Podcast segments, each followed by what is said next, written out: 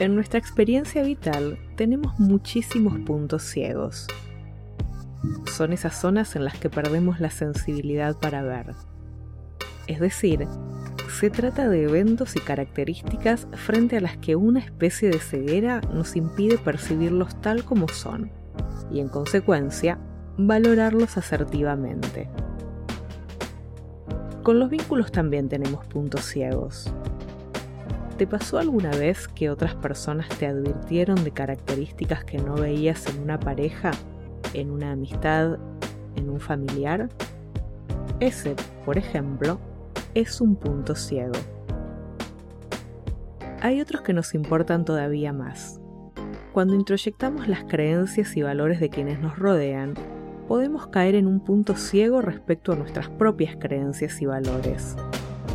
El peligro de estos puntos ciegos es que cuando actuamos sin reconocerlos, eventualmente llega una decepción.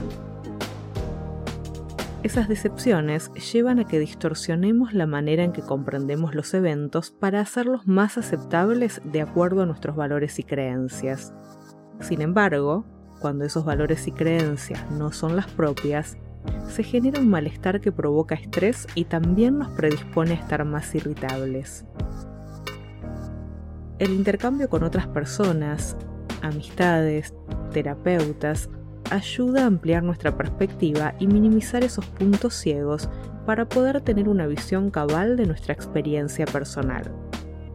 Además, rodearte de nuevas personas es fundamental, ya que allí vas a poder presentarte y mostrarte tal como lo desees, ya que no tienen expectativas respecto a cómo te comportes.